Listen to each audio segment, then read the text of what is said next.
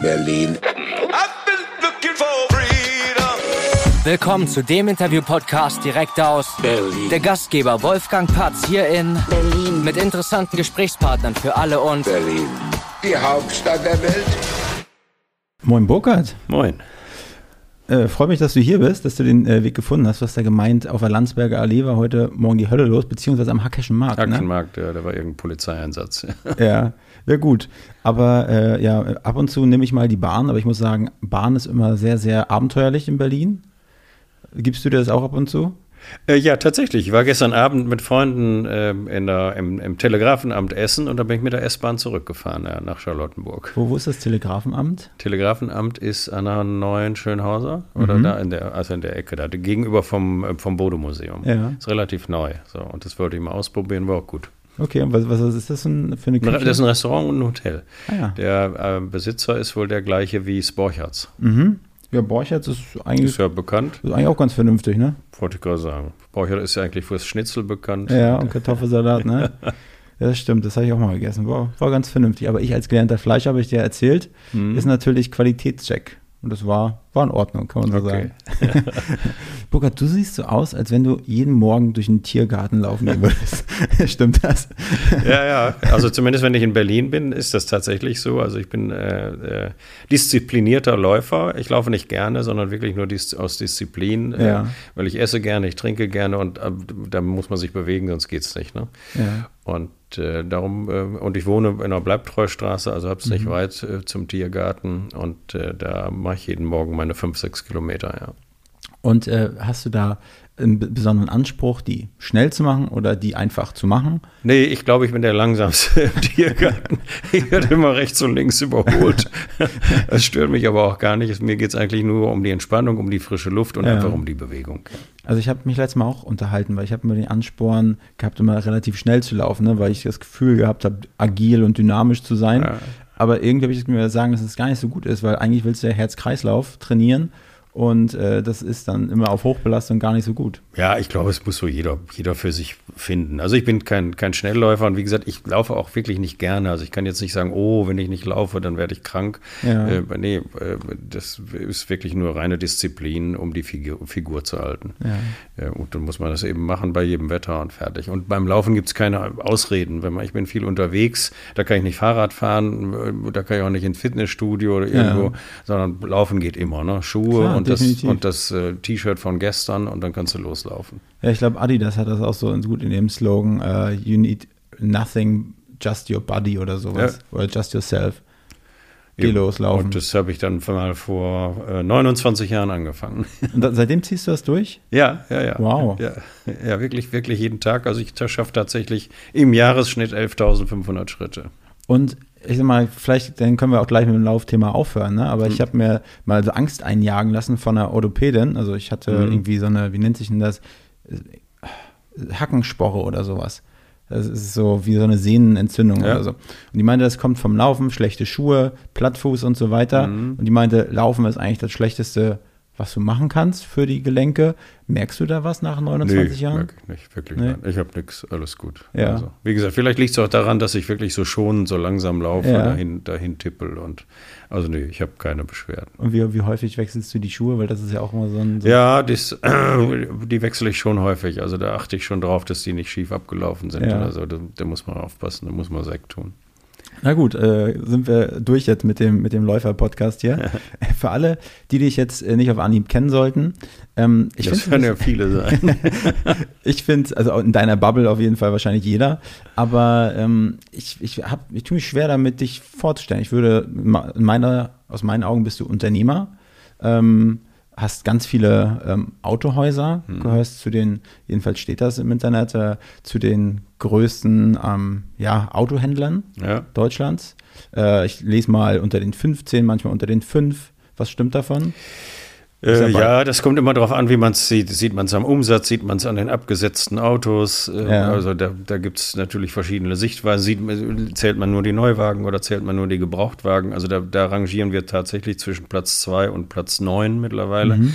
Aber wenn wir Umsatz und Fahrzeuge zusammen matchen, dann sind wir irgendwo so auf Nummer 5.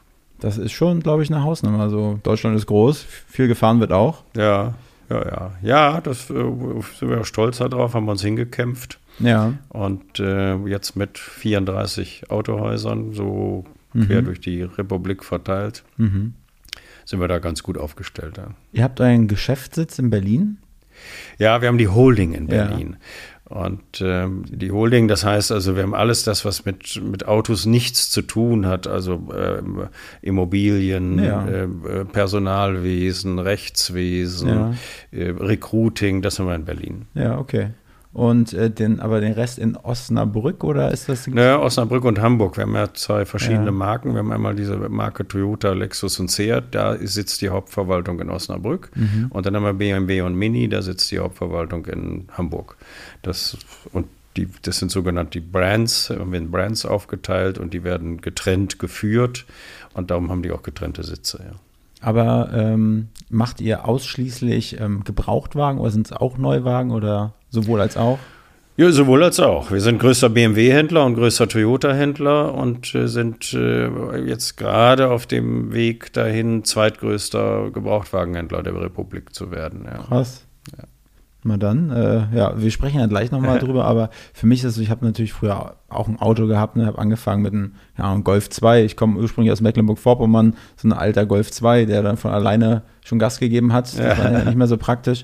Und irgendwann habe ich mich einfach in Berlin dafür entschieden, so, hey, Auto brauchst du nicht, weil Ja. ich habe mich mit Berlinern unterhalten. Ne? Ich bin ja mittlerweile zwölf Jahre hier und ich habe damals habe ich mir ein Auto gekauft auf Kredit, habe dann äh, keine Ahnung Fixkosten im Monat für so ein Auto gehabt von fast 600 Euro mit Sprit, mit allem möglichen drum und dran und das war für mich als junger Mensch schon viel. Ja, das ist definitiv so. Ja, also äh, ich glaube, man, Berlin ist nicht Deutschland.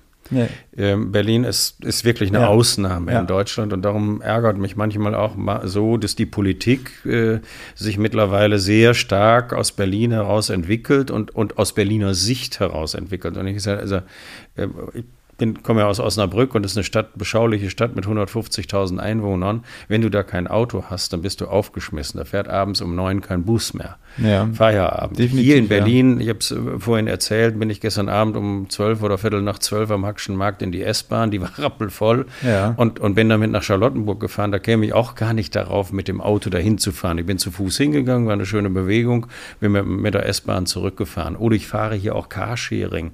Also Ja. alles so Dinge, die ich überhaupt nicht verteufel, Ja. Ne, die in eine Stadt, in eine Millionenstadt wie Berlin gehören und Ja. hier muss man tatsächlich kein Auto haben. Mhm. Wenn man natürlich jetzt schon mal nach Potsdam raus will oder vielleicht noch weiter ins Grüne, dann wird es aber auch schon wieder ohne Auto ein bisschen schwieriger. Ja. Also bewege ich mich nur in Berlin, überhaupt kein Problem, brauche ich kein Auto. Trotz alledem würde ich es irgendwann mal wieder gerne haben, weil es ist schon so ein kleiner Luxus, den ich mir irgendwann Ja, mal es ist wieder eine geben Freiheit will. einfach. Und, und wie gesagt, wenn ich, also sobald ich ländlich sittlich und Deutschland ist ländlich sittlich, außer Berlin, Hamburg auch nur der Innenstadtkreis, München nur der Innenstadtkreis, Ja. Köln auch nur Innenstadt, das, ja, das sind aber dann, das ist schon Feierabend. Ne? Ja. Alles andere ist Land. Und da brauche ich ein Auto. Da kann ich auch jeden 16-Jährigen äh, auf dem Land verstehen, der danach fiebert, endlich einen Führerschein zu haben, damit er beweglich ist. Ja. Das kann der Berliner Bengel überhaupt nicht verstehen. Nee. Er steigt in die S-Bahn, fährt in den Club, fährt nachts um zwei mit der S-Bahn wieder zurück. Da Mhm. fährt die dann nicht mehr alle zwei Minuten, sondern alle zehn. Aber das, das probieren wir in einer Stadt mit 100.000 Einwohnern. Wa- Was, was ich ganz, äh, oder was ich selber mitbekommen habe, weil ich aus einer Kleinstadt komme, 12.000 Einwohner, ne? da sind wirklich auch, als ich nachher 16 war, gab es immer viele Todesfälle auch im Freundeskreis oder im Bekanntenkreis, weil wenn Disco-Zeit losgeht, die Großraumdisco ist irgendwo 30 Kilometer entfernt, Ja. wird getrunken, ne, glatte Straßen und das haben die Leute in Berlin aber so gut wie gar nicht, ne? Nee. diese Erfahrung, zum Glück. Also. Nee, das ist so. Das ist traurig natürlich. Ja. Das gehört leider äh, auch zum Bild, ja, äh, dass das immer wieder passiert. Ja. Gott sei Dank äh, mit neueren Autos zumindest, die sind ja nun deutlich sicherer geworden und Mhm. auch sicherlich mit der Einsicht, dass man natürlich unter Alkohol- oder Drogeneinfluss das Auto tunlichst stehen lässt. Ja, das stimmt. Aber wie ist denn das? Äh, aber gut, vielleicht autonomes Fahren, wenn das irgendwann mal kommt. Ist das erlaubt dann? Weißt du das? Äh, wahrscheinlich ist es nicht das, erlaubt. Ja, das weiß ich auch nicht. Das habe ich auch immer gesagt. Wie schön wird das eigentlich, wenn man in Ja. sein eigenes Auto steigt, äh, nicht mehr in die Taxe und wird damit nach Hause gefahren und, und kann trotzdem was trinken. Das weiß ich nicht, ob das am Ende erlaubt sein wird. Aber man muss wirklich sagen, das autonome Fahren ist weit, weit von uns entfernt. Also das, was vor zwei, drei Jahren, wo mal der große Hype war, so Ja. 1925, äh, 2025, dann wurde es verschoben auf 2030. Ähm, Jetzt heißt es 2035, äh, werden wir autonom fahren. Das wird sicherlich für LKWs und auf Autobahnen passieren, das ist auch gut so.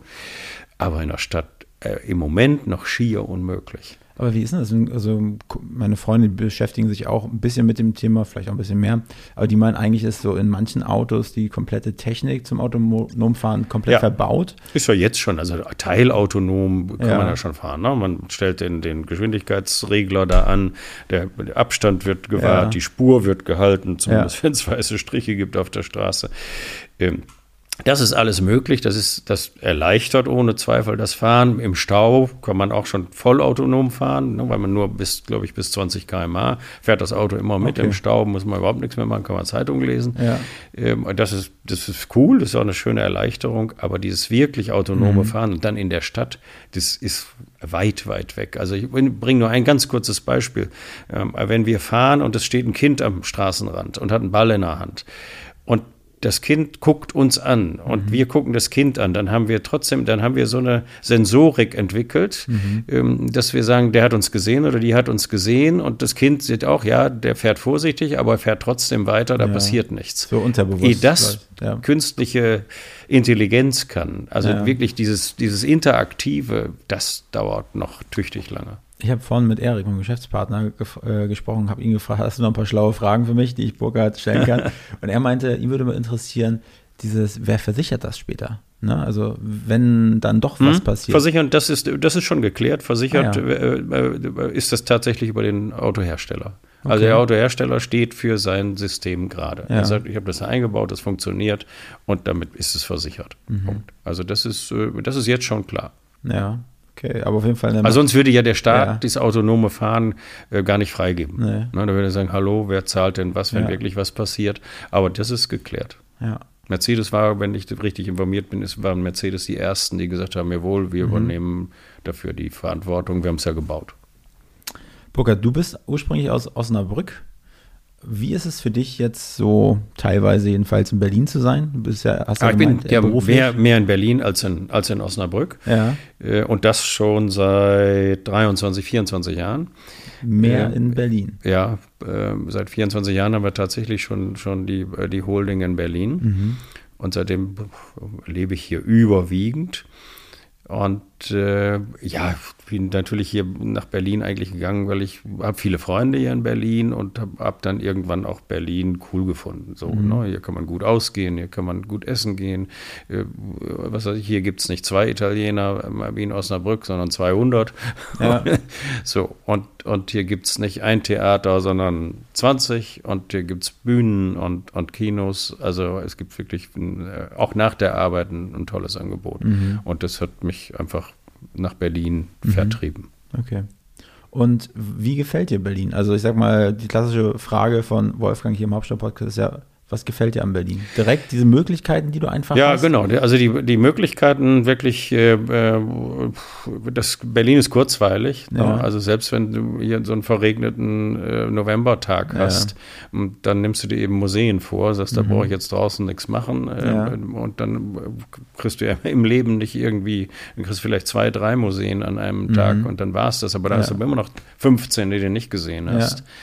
Und äh, so, das kriegst du natürlich in so einer 150.000 Einwohnerstadt, ist so ein, so ein äh, verregneter Novembertag ein verlorener Tag. Da gibt es Ja. eine Zeitung und ein Buch.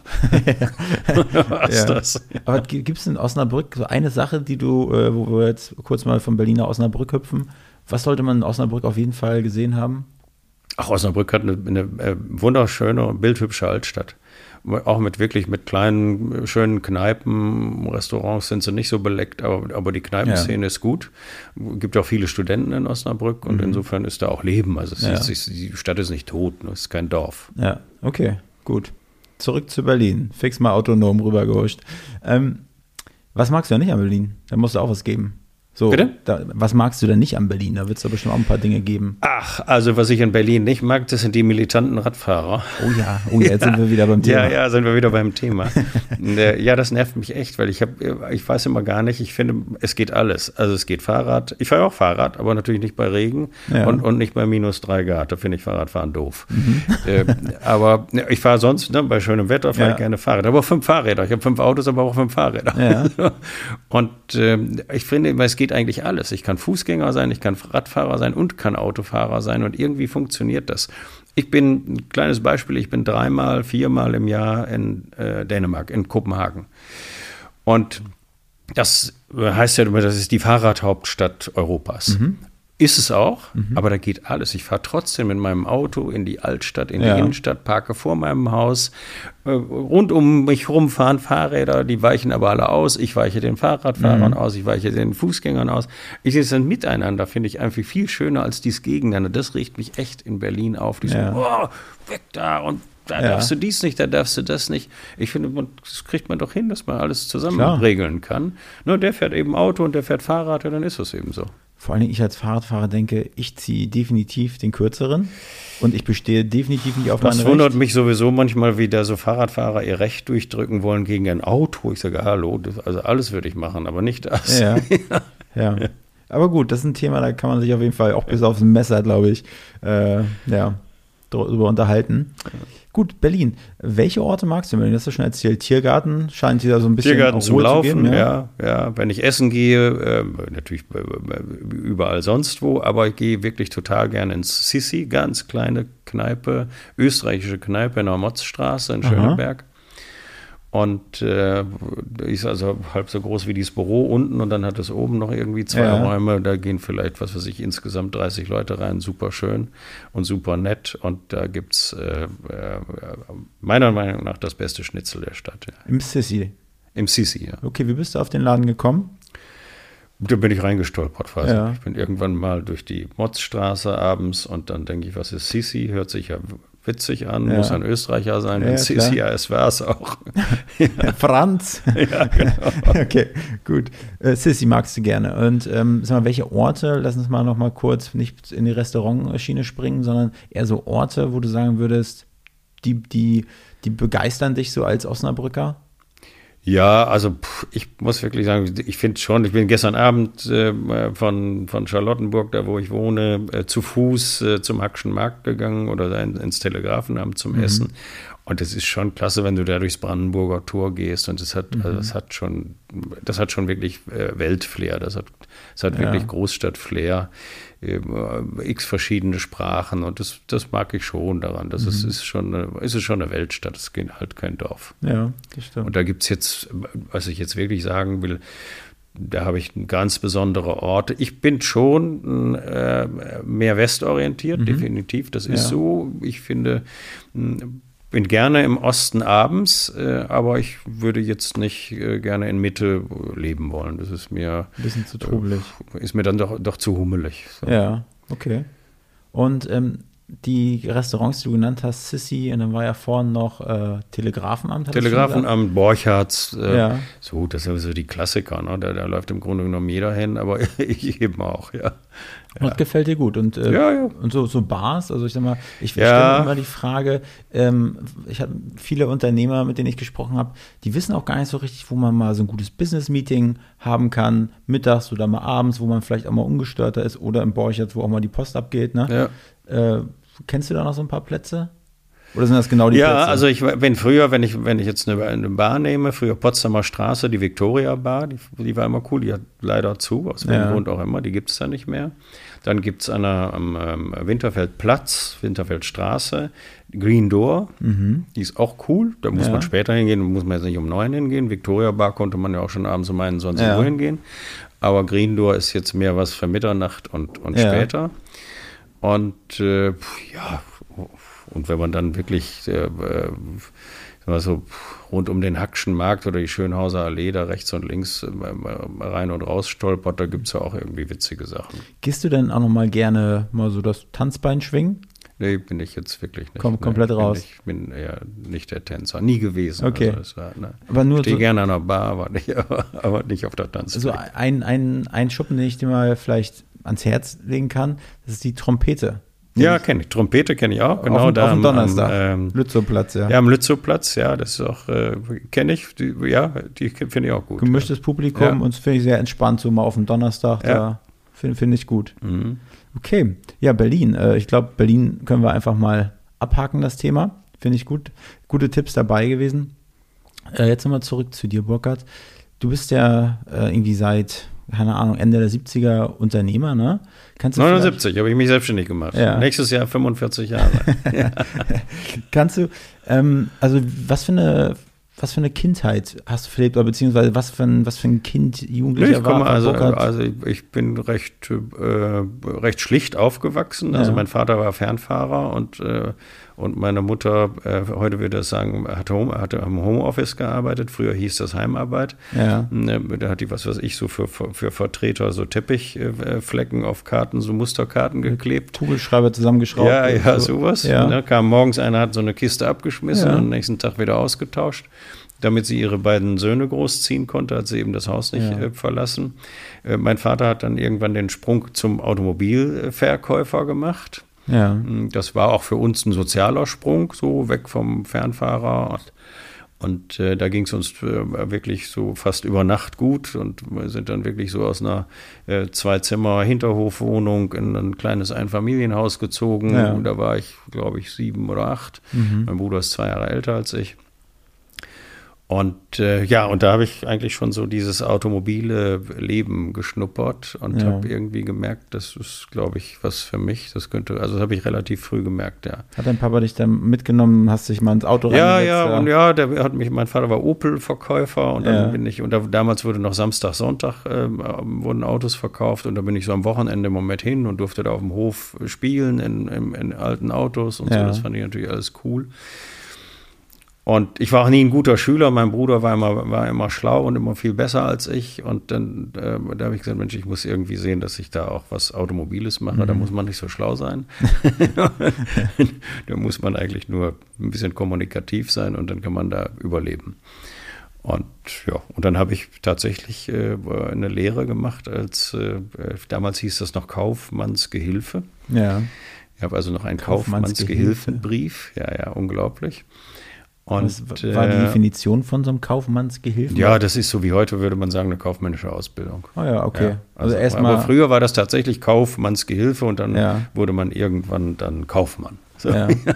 Ja, und dann bin ich, ähm, äh, dann habe ich äh, gleich nach der Lehre die Lehre beendet und dann bin ich äh, mit 18 in den Außendienst bei Schraubenschräubchen Wirth gegangen. Also, äh, Schöner Name. ja, ja, ja, Schraubenwirth ist ja der größte, größte Schraubenhändler ist ja nicht nur Schraubenhändler, also äh, Kleinteilehändler der, äh, ich glaube, der Welt sogar. Der Aber das Welt. hieß damals Schraubenschräubchen wird. Nee, nee. Also das hast du so hieß gesagt, Wirth, also. ja. Ich habe immer gesagt, immer wenn ich gefragt wurde, was machst du, dann habe ich gesagt, verkaufe Schrauben und Schräubchen. Ah ja.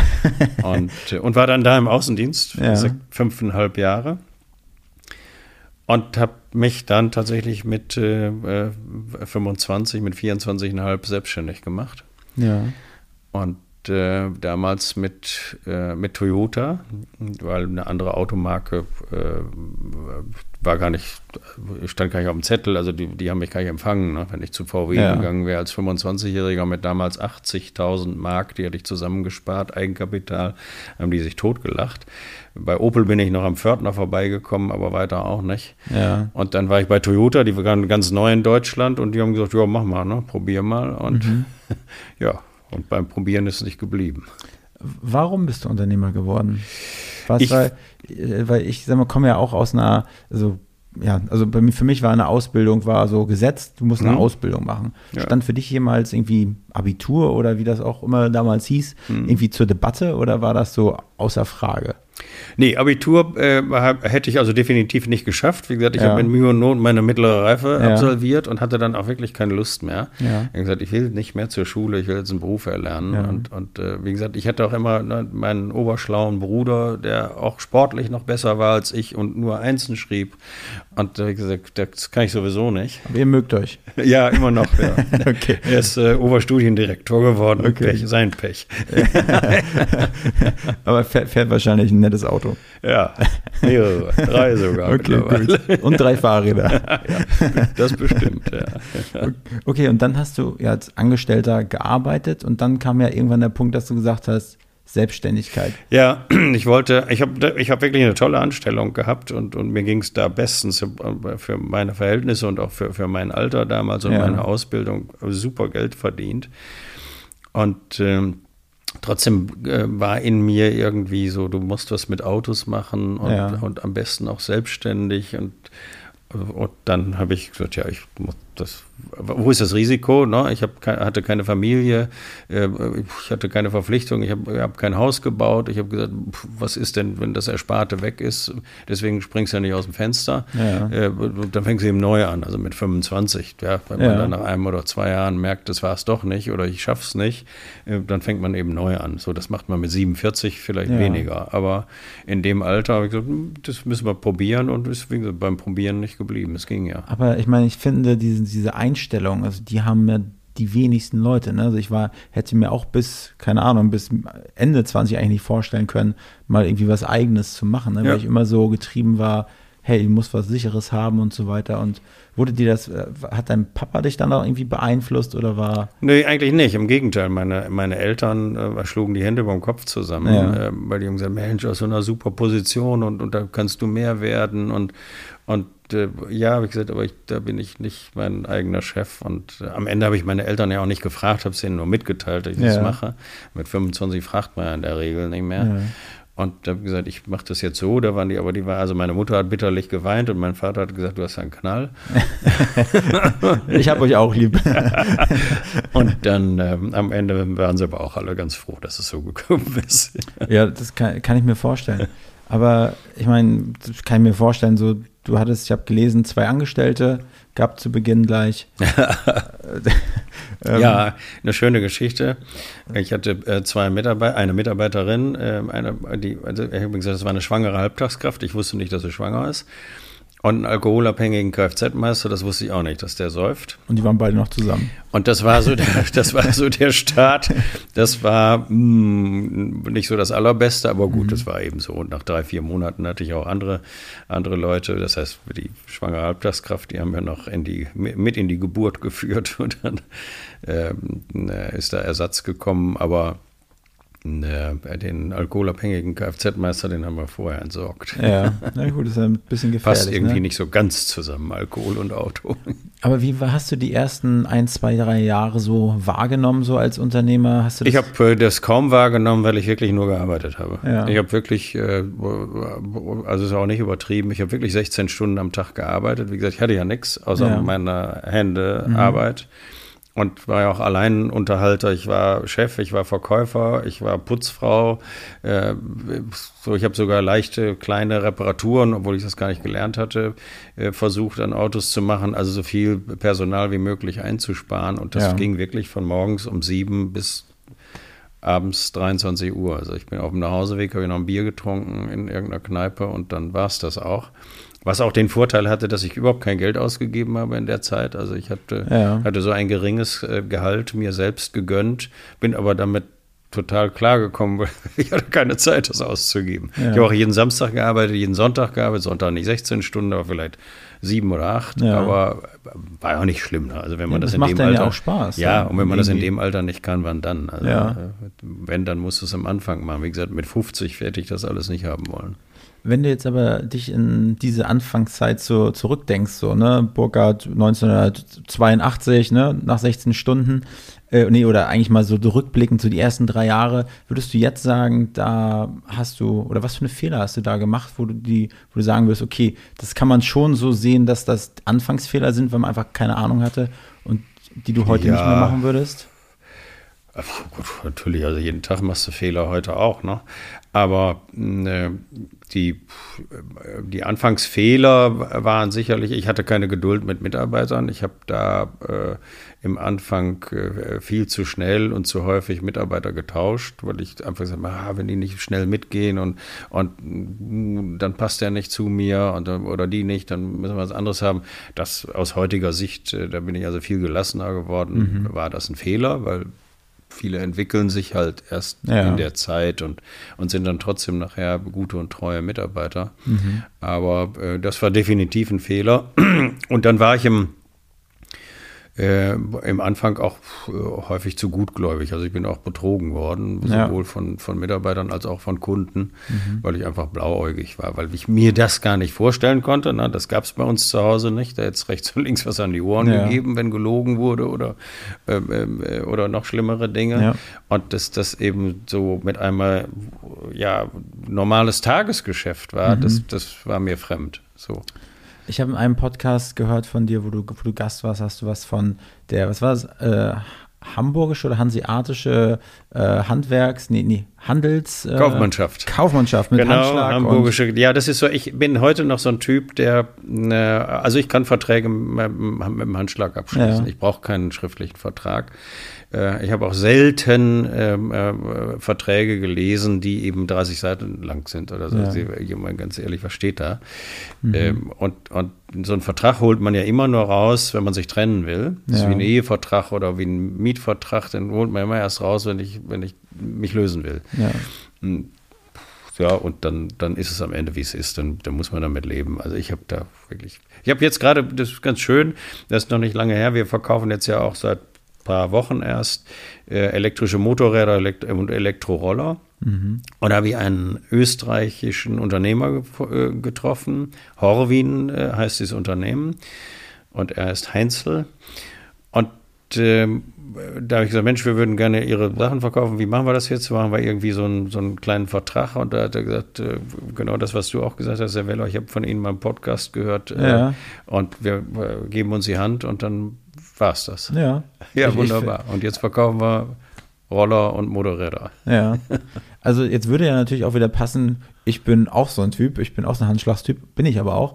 Ähm, ich habe das auch so, glaube ich, mitbekommen, ne, dass das Wort irgendwie noch was zählt. Ja. Und ähm, aber ich kann mir vorstellen, ich habe aber auch schon in die, mich in die Nesseln damit gesetzt, ja. weil man zu gutgläubig ist, wurde auch betrogen oder wir wurden betrogen. Ähm, das, das ist nicht schön, aber trotzdem habe ich das Gefühl, ich habe nicht so richtig daraus gelernt, weil ich bin immer wieder so. Wollte ich sagen, ja, ja, bin ich, bin ich bei dir, ich will nicht daraus lernen. Ja, ja, genau. Ich weigere mich dagegen, weil ich immer sage, es kann auch nicht sein. Es muss doch, wenn wir uns in die Augen gucken und sagen, wir machen das jetzt so, äh, dann muss es ja auch so sein. Ja. Also ich, ich weiß ja, ich habe bei 35 Autohäusern, die wir heute haben, habe ich mittlerweile, glaube ich, 60 oder 70 Autohäuser gebaut oder erneuert. Da muss ich wirklich sagen, mit den, die, mit den Handwerkern, die, die besten Handwerker, die die meisten Aufträge auch bekommen haben, das waren Handschlagverträge, wo ich, mhm. gesagt, wo ich auch gesagt habe, ich, ich, bin zum Beispiel auch jemand, das glaubt kein Mensch, beim, also als Autohändler, ich verhandle nicht. Ich verhandle einfach nicht. Ich sage, du sagst mir einen guten Preis und dann muss das so sein. Und überleg dir das wirklich, du sagst mir auch nur einen und ich sage auch nur ja oder nein. Mhm. Ich sage nicht, nee, da müssen wir aber noch und da musst du noch die. Nein, ja. das mache ich nicht. Geh in dich und sag mir, was ist für dich fair und was ist, was kannst du mir gegenüber vertreten und dann machen wir das so. Da, da werden meine Geschäftsführer auch heute, wir werden irre. Ne? Ja, die sagen, ja, das müssen wir noch, haben wir nicht verhandelt und überhaupt. Ich sage, aber der fängt morgen an, der hat mir gesagt, er macht es und er macht es fertig. Und er arbeitet auch mal einen Samstag oder einen Sonntag, wenn wir einen Termin ausgemacht haben. Ja. So, dann wird es so sein, der wird es so tun. Und ich muss wirklich sagen, in 90 Prozent aller Fälle geht es auch gut. Was würdest du sagen? Du bist ja bestimmt auch ein Zahlmensch, obwohl du da, ja, sage ich mal, so emotional bist. Ähm, wie was für eine Marge darf er raufschlagen? Also, dass du sagst, Mensch, ja, das, mm. das ist das gute Gewissen, das, das kann er gut machen. Ja, ich werde das ja sehr unterschiedlich. Es ja. kommt ja mal so aufs, aufs Gewerke an oder, oder, oder was kauft man. Ich, ich finde immer, es muss, muss auskömmlich sein. Der, der, der, muss da gut von leben können, muss seine, seine Mitarbeiterinnen und Mitarbeiter ja. gut bezahlen können, ordentlich. Mhm. Und, und darf auch wirklich einen Gewinn machen. Ne? Also ich meine, darum macht man das ja. Ja, klar. Also das, das kann ja dem anderen gar nicht absprechen. Wieso Ja. soll ich das denn nur wollen? Und Ja. der andere darf das nicht. Der muss irgendwie am Existenzminimum nagen, wenn er von mir einen Auftrag kriegt. Die, da bin ich anderer, da bin ich anderer Meinung. Okay, also man kann ja, hat ja schon so ein Gefühl, wenn man einen Preis aufruft, ist das jetzt eine Mondzahl? Ist das Ja. einfach, weil ich heute mal So. gut gewürfelt habe oder ist das reell und das muss ich schon Ja. haben? So. So, und wenn er das sagt, gibt ja auch viele, der sagt, was das Material kostet dies und das und das und dann, ja, so, jetzt kommt noch meine Arbeit und dann kommt noch ein kleiner Aufschlag da drauf, weil Ja. da muss er, ist alles gut, dann Ja. kann ich damit leben. So, wo waren wir stehen geblieben? Äh, Handschlags. Kunst. Anschlag, genau. Werdegang. Und Unternehmertum. Ähm, ja, also ich sag mal, Unternehmer, es bezeichnen sich ja viele als Unternehmer, ne? auch so, sage ich mal, One-Man-Shows. Und äh, würdest du sagen, das sind Unternehmer oder sind das eigentlich, wie sagt man denn, selbstständig? Ist da nochmal ein Unterschied? Ja, och, ja gut, da gab es mal vor Jahren, gab es äh, mal den Ausdruck Ich AG. Ja, Und Das genau. Mhm. war dann irgendwie so nur einer oder so. Äh, Ich finde, das, das hat nicht unbedingt mit der Größe zu tun. Mhm. Also ob ich nun ein, ein Alleinunterhalter bin in meinem Unternehmen oder Ja. ich habe 5000 Mitarbeiter oder noch mehr.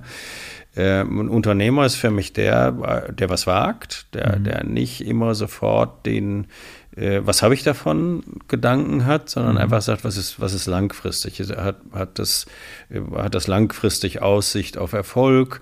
Ähm, Wie lange werde ich keinen Erfolg haben? Mhm. Halte ich das durch? Halte ich das mental durch? Halte ich das finanziell durch? Mhm. Ähm, äh, Wobei ich glaube, das Finanzielle gar nicht mal so wichtig ist wie das Mentale. Man muss ja mental damit klarkommen, wenn ich jetzt sage, ich, ich glaube, in drei Jahren habe ich die Gewinnschwelle erreicht.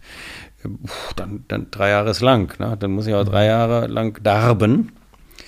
Äh, Und das äh, kann auch bitter sein. Und da, das, für mich ist das ein Unternehmer, der sagt, ja, das, das halte ich durch. Äh, Die, äh, die Zähnis, äh, das Durchhaltevermögen habe ich. Ich meine, du bist jetzt dieses Jahr, hast du gesagt, 45 Jahre? Nächstes Jahr, Nächstes 15. Jahr. März. 45 Wir Jahre. haben gerade dabei. Save the Date rausgeschickt. Machst du da eine große ja, Party war eine große Sause. in Berlin Ich oder lade meine, nee, äh, natürlich an der Geburtsstätte Ach, des. Unternehmens in Osnabrück. Ich lade meine 1500 besten Freunde ein. Ja, okay. ja. Okay, und dann wird es eine, eine Sause geben. Ja, Wird mal dann nachher ab einer gewissen Uhrzeit Elektroroller-Test gefahren und so. Ich kann mir schon vorstellen. Nein, aber du bist jetzt, also dann werden es 45 Jahre und es gab ja wahrscheinlich nicht nur bergauf, Nee. sondern auch mal vielleicht gerade oder auch mal wieder ein bisschen runter. Nee, das ist ja ich so, das ist, also ist äh, so ein Unternehmerweg. Also ich kenne, äh, kenne logischerweise viele Unternehmer, Ja. aber ich kenne so wirklich keinen, wo das immer so, ne, so stetig bergauf geht. Also das ist erstmal Ja. eine Schlangenlinie und zweitens geht es auch mal, bei uns zumindest, äh, ist es auch mal hier und da mh, ordentlich in den Keller gegangen. Äh, manchmal aus, eigentlich aus, ja, aus Übermut.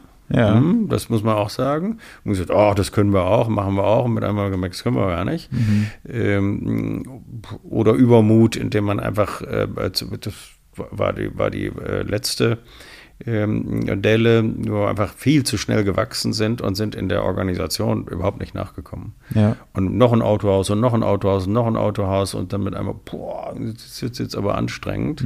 Und dann, das war äh, 2008, dann kam die Bankenkrise dazu, dann fingen die Banken auch noch an zu flattern. Oh, das war schon eine äh, anstrengende Angelegenheit. Ja. Aber ich meine jetzt, dass du bist ja schon auf einer gewissen Flughöhe unterwegs gewesen, ne, zu dem Zeitpunkt.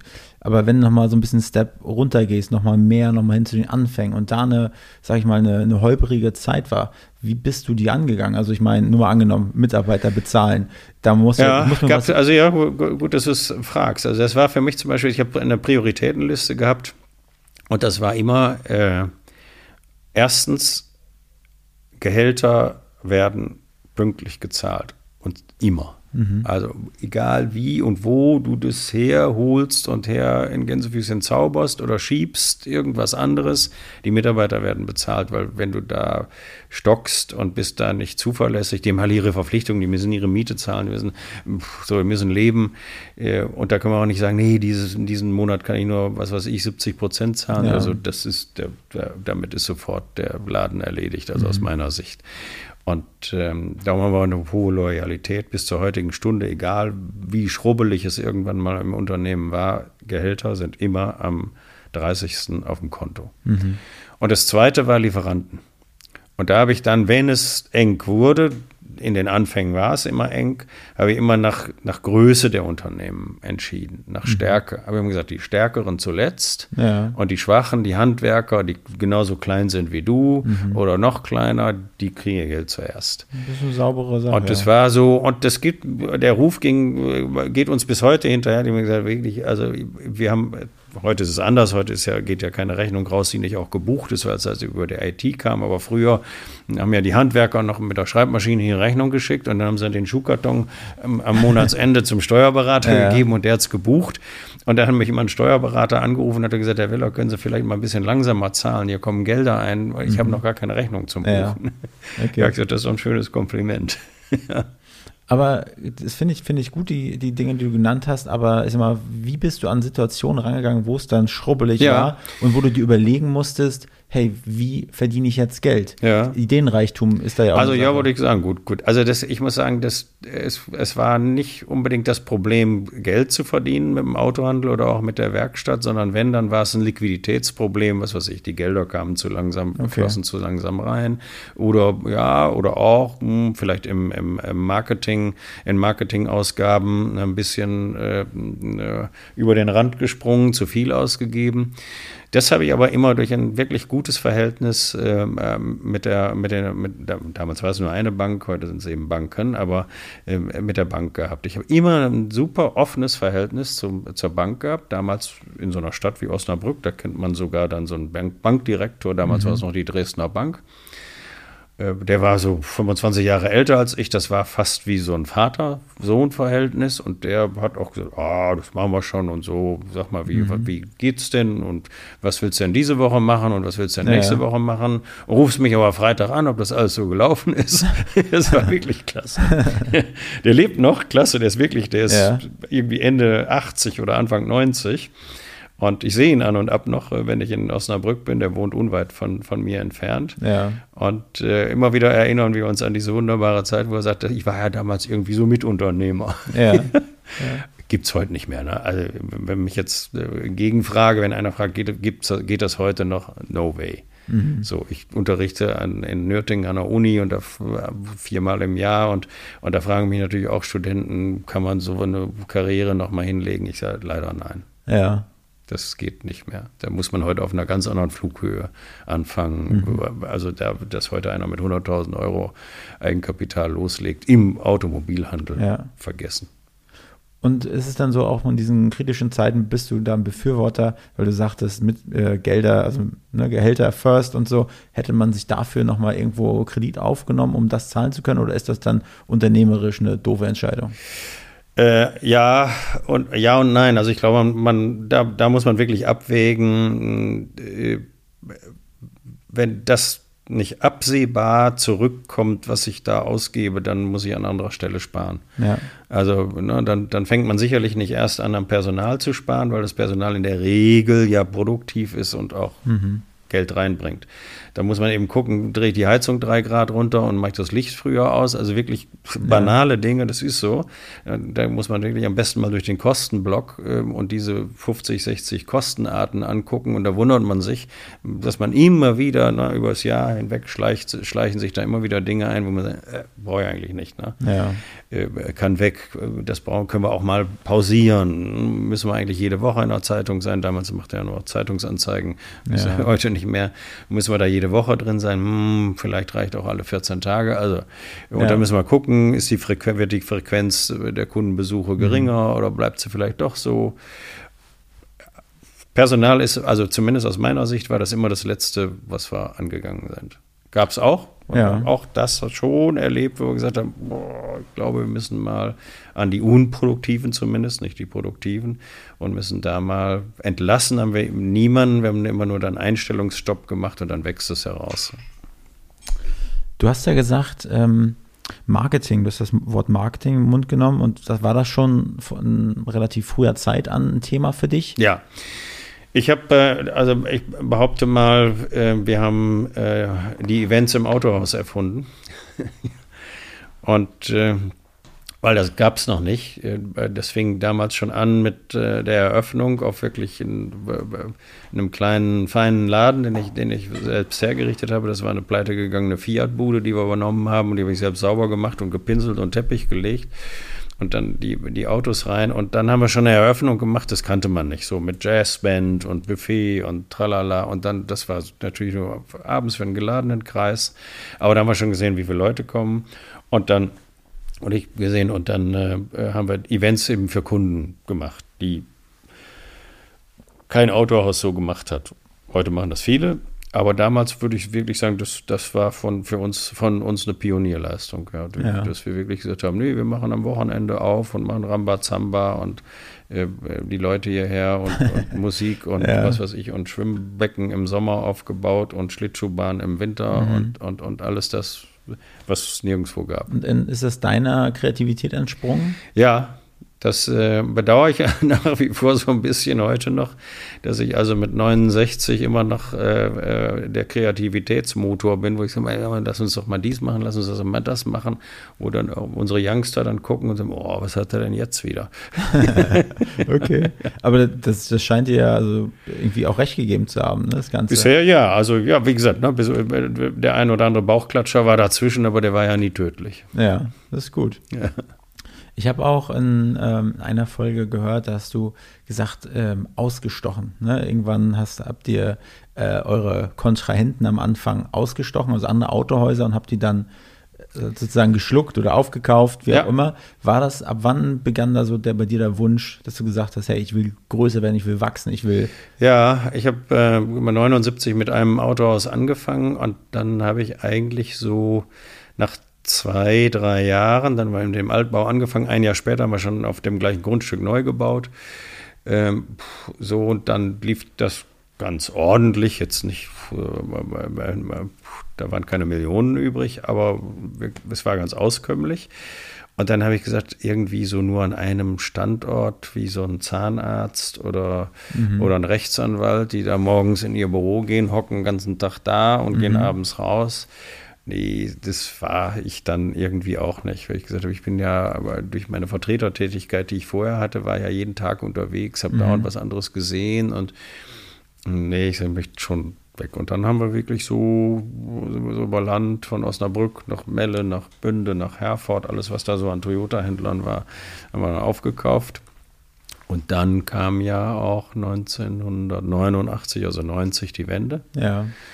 Und dann habe ich gesagt, dann müssen wir müssen jetzt auch in Osten und sind dann nach Leipzig gesprungen und haben da in Leipzig wirklich ja, damals unser größtes Auto ausgebaut. Ja. Aber ich meine, das ist ja auch immer verbunden mit irgendwie, okay, wir kaufen den auf, wir haben die Kohle, der andere hat weniger Kohle.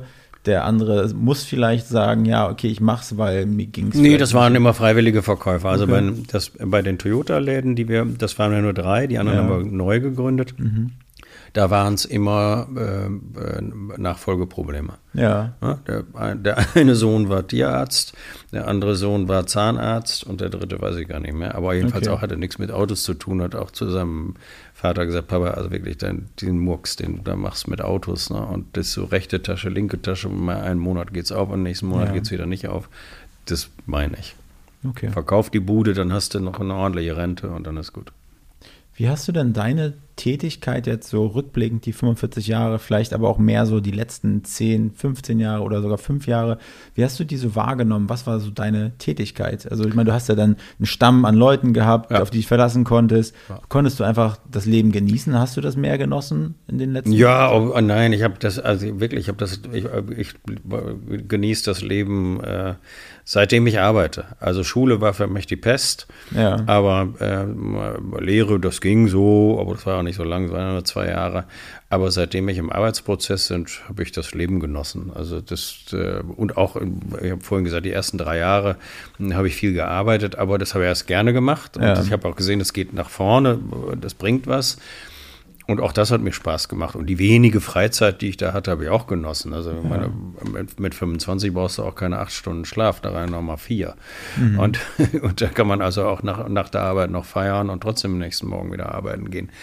Also das war, äh, Arbeit war für mich nie, ne, nie eine Last. Also ich habe immer ja. gelebt und habe aber, ja, ich habe schon recht früh, dann sage ich mal so, als ich 40 war, also als der Laden 15 Jahre alt war, da habe ich schon angefangen, mit vielen jungen Leuten zu arbeiten.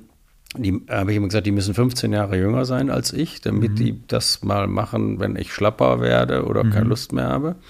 Und ich bin dafür tüchtig gehänselt worden in der Branche. Da ist es immer Weller mit seinem Jugend forscht. Mhm. Ähm, wenn ich da kam mit meinen drei, vier, 25-jährigen Bengals und ich 40 und als ich 50 war, und die waren 35, da haben die mich dann gefragt, meine Kollegen gefragt, wo hast du die her? Die sind ja super, ist ja Jugend forscht. Mhm. ja. So, und die meisten sind heute noch da, ich glaube sogar alle, bis auf einen. Und äh, äh zwei davon sind Geschäftsführer, die sind 15 Jahre jünger als ich, also die sind jetzt mhm. Anfang 50 und äh, sind schon 25 Jahre bei uns und machen und noch länger, 30 Jahre, und machen den Laden. Ne? So, also ich mache da jetzt operativ, bin ich nicht unterwegs im ja. Geschäft. Ich sitze jetzt nicht äh, acht Stunden in so einem Meeting und mir raucht da kein Kopf. Ich, ich gucke da mal rein, wenn die da hocken und, und gehe ganz gerne zum Anfang und zum Ende. Zum Anfang mache ich vielleicht so einen, noch einen kleinen Eröffnungsspruch und da gehe ich aber auch. Und wenn ich dann noch da bin und äh, abends und die hocken da noch, dann gehe ich nochmal hin und sage, ich würde ganz gerne nochmal so das Resümee, wie war das denn heute, was habt ihr denn gemacht? Und dann ist gut, dann weiß ich, dann bin ich mehr oder weniger informiert. Setze meistens meinen Assistenten mit rein, der kann mir das dann hinterher in, in einer Viertelstunde erzählen, was da den ganzen Tag nennt man war. das auch in Fachkreis. und äh, und insofern bin ich, äh, wenn du es so willst, wirklich seit 15 Jahren mache ich eigentlich das, was mir Spaß macht. Natürlich gibt es immer wieder was ja. dazwischen, wo man sagt, das brauche ich jetzt gerade mhm. nicht. Ja, gibt auch Dinge, die kann man dann tatsächlich nicht delegieren. Ja, da muss ich jetzt selber hin, aber dann, das geht ja auch vorbei. Das ist ja nicht. Wenn du jetzt hier in die Kamera oder ins Mikrofon an junge Unternehmer sprichst und sag, oder Leute, die haben vielleicht ein Unternehmen und eigentlich soll man das ja auch so sehen, ne? Das ist ja auch, also manche fragen sich, okay, man kann ja gar nichts so, so richtig weglegen fürs Alter oder ne, weil man ja, äh, oder man muss Krankenversicherung bezahlen, also aber eigentlich ist das Unternehmen ja das, was du formst, was im Endeffekt ja auch für dich im ja. Alter vielleicht ja auch Geld verdienen kann, ne? wenn du es nachher vernünftig übergeben kannst. Ja. Äh, da was, was muss also man das, machen? Ja, das ist ganz wichtig. Also wenn, wenn, wenn man wirklich selbstständig ist, ist die Gefahr, dass man das aus dem Auge verliert, äh, dass man ja dann doch irgendwann ausscheidet. Ja. So. Und wenn das Unternehmen nun nicht so groß ist wie unseres und weitergeführt wird, sondern vielleicht sehr unternehmerbezogen ist mhm. und man muss es entweder schließen oder verkaufen, dann muss man wirklich schauen, dass man auch vorher schon, ähm, ich habe so einen Spruch vom Banker übernommen, ein bisschen Geld hinter die Schrankwand bringt. Ja. Ähm, also der, und da kann man nicht früh genug anfangen. Also man darf auch, ich bin da auch wirklich ein, ein äh, Gegner davon, dass man, wenn es wirklich eng wird, dass man immer sofort privates Geld wieder reinbringt, was man schon eigentlich irgendwo hinter die Schrankwand gebracht hat oder vielleicht so das kleine bezahlte Eigenheim oder Eigentumswohnung dann wieder verpfändet, um das Unternehmen zu retten. Das sind Dinge, da sollte man sich von frei halten, weil das ist ja eigentlich das, was man sich erarbeitet hat. Und das hat keiner Anspruch darauf, mhm. Äh, auch keine Bank, obwohl die das gerne haben. Ne? Mhm. Da muss man sagen, nee, bis hierher und nicht weiter. Ja. Das bleibt da, wo es ist. So. Mhm. Ich habe das relativ früh gemacht und habe dann einfach alles, was ich privat hatte, meiner Tochter überschrieben. Da habe ich gesagt, da kommt keiner mehr ran. so. okay. ich, ich, jetzt, wenn die mich jetzt rausschmeißt, habe ich Pech gehabt. Steht noch irgendwo eine Schrankwand, die du vergessen hast?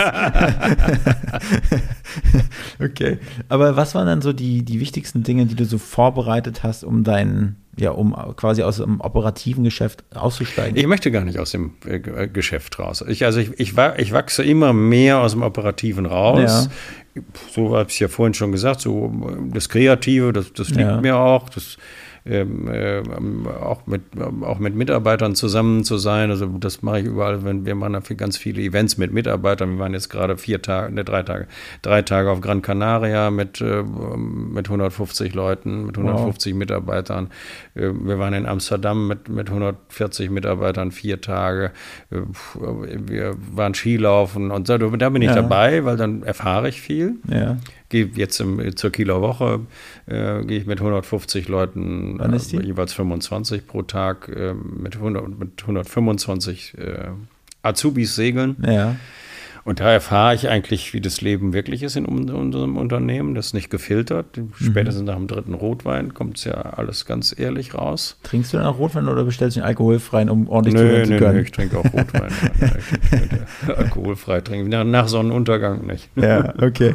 Aber wann ist die Kieler Woche? Ich war einmal da. Ich war da bei der Bundeswehr. Kieler Woche ist, äh, glaube ich, 16, ja, 22, 22, 22 bis 28. Juni. So. Ja, okay. Ist auf jeden Fall eine Reise wert definitiv. Bitte? Kieler Woche ist auf jeden Fall ein Besuch. Ja, wert. ist cool. Vor allen Dingen jetzt endlich wieder. Nach, nach Corona ist es wieder normal. Und das war ja wirklich, die drei Jahre war eine Katastrophe, aber jetzt ist es wieder eine richtige Kieler Woche. Ja. Auch mit Ramtamtam und Bierzelt abends und mit allem, was dazu Ich kann mich noch erinnern, da war so eine Länderbude, wo du aus jedem Land so einen verschiedenen ja. Essstand hattest ja, und so. Das war ganz cool.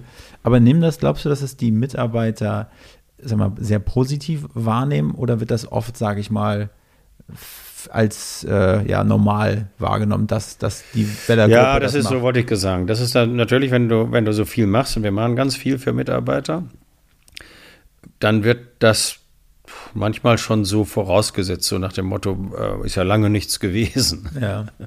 Ne, oder wir, wir zahlen äh, bei 10 Prozent des Gewinns, schütten wir am, am Jahresende an, an die Mitarbeiter aus. Äh, außergewöhnliche Zahlung an alle. Und, und das ist ja, ist glaube ich jetzt sieben oder acht Mal gezahlt worden. Beim ersten Mal, da kriege ich noch äh, Dankesmails und, mhm. und WhatsApp und, und oh, klasse und super und danke. Und beim zweiten Mal war es schon weniger und jetzt gar nichts normal. Also ich glaube, wenn wir es jetzt nicht zahlen würde, wäre der Protest groß. Nach dem ja. Motto, was denn jetzt passiert? Mhm. Krieg kein Geld, ja, naja. Aber da darf man nicht beleidigt sein. Das ist, also bin ich auch nicht. Das ist, ich glaube, ist einfach normal. Also da darf man jetzt auch nicht zu viel reininterpretieren.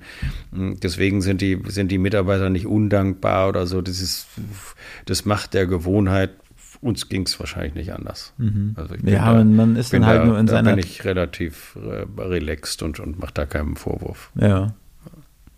Wie sieht dann dein, also wenn du sagst, dein Leben genießen, das hast du eigentlich schon immer gemacht, aber wie sieht das für dich aus? Also Segeln, habe ich schon gelesen, gehört, jetzt nochmal, Kieler Woche Segeln. Ist ja, ja, also ich gehe ja, ich viel segeln, immer mehr, logischerweise, weil ich natürlich mehr Freizeit habe und ja. ich habe ja eben gesagt, ich will eigentlich nicht aufhören, aus dem Grunde bin ich ja selbstständig ja. geworden, habe mich ja. selbstständig gemacht um zu sagen, ja, ich möchte schon nur noch das, nach Möglichkeit nur das machen, was mir gefällt und was mir Spaß macht.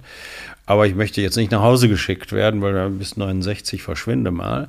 Das finde ich auch ziemlich doof, weil nicht, dass ich jetzt wüsste, nichts mit mir anzufangen, aber ich möchte auch nicht, ich möchte nicht das ganze Jahr segeln, ich will nicht das ganze Jahr Ski laufen und, und ich will auch nicht das ganze Jahr, weiß ich nicht, wandern tue ich nicht, aber so. ich will auch nicht, nicht das ganze Jahr Bücher lesen, also alles in, in Maßen. Ja. Und ne, wenn das Wetter schön ist, gehe ich gern segeln oder fahre hier auf der Spree äh, mit unserem kleinen Bötchen durch die Innenstadt auch, auch witzig. Cool. Ja.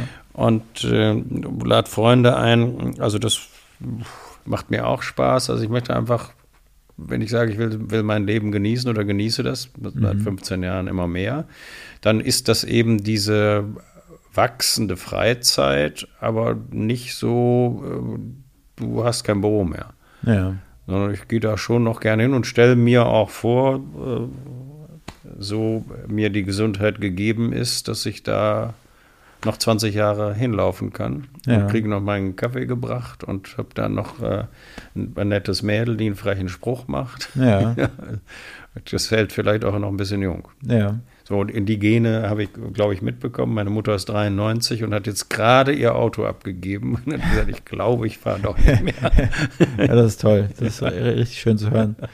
Ich muss sagen, das macht mir auch am meisten Angst, diese, oder Vorstellung, ne? Irgendwann nicht mehr, also es hört sich so doof an, ja. Eigentlich sehnt man sich ja nach Freizeit, aber ich finde, früher als Angestellter ging mir das so. Mittlerweile irgendwie nicht so richtig ab und zu mal, ja, ja aber irgendwann nicht mal gebraucht zu werden, ist, ist schon. Ja, das ist auch, das ist auch wichtig, finde ich auch. Also ich habe, also ich glaube auch, das verändert sich sogar. Ich glaube sogar, je älter man wird, umso mehr hängt man vielleicht noch an seinem Beruf. Also ich habe immer mal so gesagt, als ich 40 war, habe ich gesagt, oh, wäre das schön, wenn du mit 50 da durch wärst ja. und könntest so weiterleben, wie du lebst und hättest es geschafft. Als ich dann 50 wurde äh, und hätte das vielleicht gekonnt, war das so weit weg von mir. Da ich so, um ja. Gottes Willen. Ich sage, was soll ich jetzt hier, soll ich jetzt anfangen, Golf zu spielen und, und, und morgens um elf äh, das erste Glas Sekt in der Hand haben? Ich sage, ja. ich glaube, das ist jetzt auch nicht das Leben. Mhm. Lass es mal lieber. Hört sich, hört sich echt schön an. Burkhard, ich danke dir vielmals, dass du hier ja, warst, dass du dir Zeit danke. genommen hast. Danke. Vor allen Dingen auch diesen widrigen Weg vom Westen nach dem Osten auf dich genommen hast. Ja, ja, aber wie gesagt, ich bin gerne im Osten, nur leben würde ich hier nicht. Das, das macht mich ein bisschen verrückt hier, diese ja. die Enge im Osten und äh, ja, und hier kann man nirgendwo parken. Ne? Das ist in Charlottenburg doch wunderbar. okay, aber Parkhaus habe ich dir angeboten. Ja, bin ich auch drin. okay, Burkhard, letzte Frage. Wie hat es dir gefallen? Nee, äh, wen würdest du gerne als nächsten ah, Gast? Ah, ja, das ist immer eine Überlegung. Also ich, ich fände natürlich klasse, wenn, wenn, wenn unser Kanzler Scholz kommt, aber der spricht ja nicht. Das hilft ja nicht. Ja, das stimmt. Der Schweigepodcast. Ähm, aber ich habe äh, ich hab eigentlich zwei ganz liebe Freunde und die sind Berliner, wie sie. Äh, er, äh, Holger Klotzbach ist äh, so ein Alt-68er, der müsste so Mitte 70 sein. Äh, wirklich so ein 68er Typ, der ist auch, äh, kommt so aus einer ganz ähm, ähm, linksroten Ecke, hat mhm. sich zum Unternehmer entwickelt, der macht das Tipi-Zelt und Bar jeder Vernunft. Okay. Ist der Eigentümer davon und der ist, äh, ich glaube, verheiratet sind die jetzt mit der, mit der Confranciese äh, Marlene. Mhm. Und ich kann mir fast vorstellen, entweder die beiden oder, oder einen von, einen von beiden, äh, die sind wirklich beide sehr witzig. Ja. Ähm, äh, Marlene auf, auf, auf ihre Art, die kann sicherlich viel vom Tagesgeschäft erzählen und Holger ganz bestimmt äh, ganz viel, wie er so, der war Musiker früher ja. und hat dann die Tipi am Kanzleramt ja. da aufgebaut und dann äh, war das ja auch mhm. ganz schwierige Zeiten teilweise. Hm, also der hat auch immer so, segelte immer seiner ja. Existenz äh, vorbei, aber jetzt mittlerweile geht es ihm prächtig. Ja. Also ein großartiger Typ. Kann ist eine Überschneidung da. Ich hatte letztes Mal ähm, eine Haupt Darstellerin vom Tippi, äh, die Anke Fiedler, die ja. Fiedelt da, die hatte ich äh, zu Gast bei mir. Also vielleicht ist da ja die, die Hemmschwelle dann auch nochmal geringer. Ja. Wenn man das so einspielt. Vielen Dank, Burkhard. Ja. Werde ich einladen, beziehungsweise würde ich mich freuen, wenn du den Kontakt herstellen würdest. Ja, ja, kein Problem. Ja. Ich, äh, Und wenn du das willst, kann ich das machen. Sehr gerne. Danke, Burkhard. In diesem Sinne, hab einen schönen Tag. Ja, danke. Und ich wünsche dir bei allem, was noch kommt, ja, viel Erfolg, viel Erfolg, viel Spaß und naja, was man sich sonst so wünscht. Ne? Vielen Dank. Mach's gut, Burger. Ciao. Ja, ciao, danke. Diese Folge wurde produziert von Next Gen Media, deiner Full-Service-Marketing-Agentur aus Berlin, die Hauptstadt der Welt.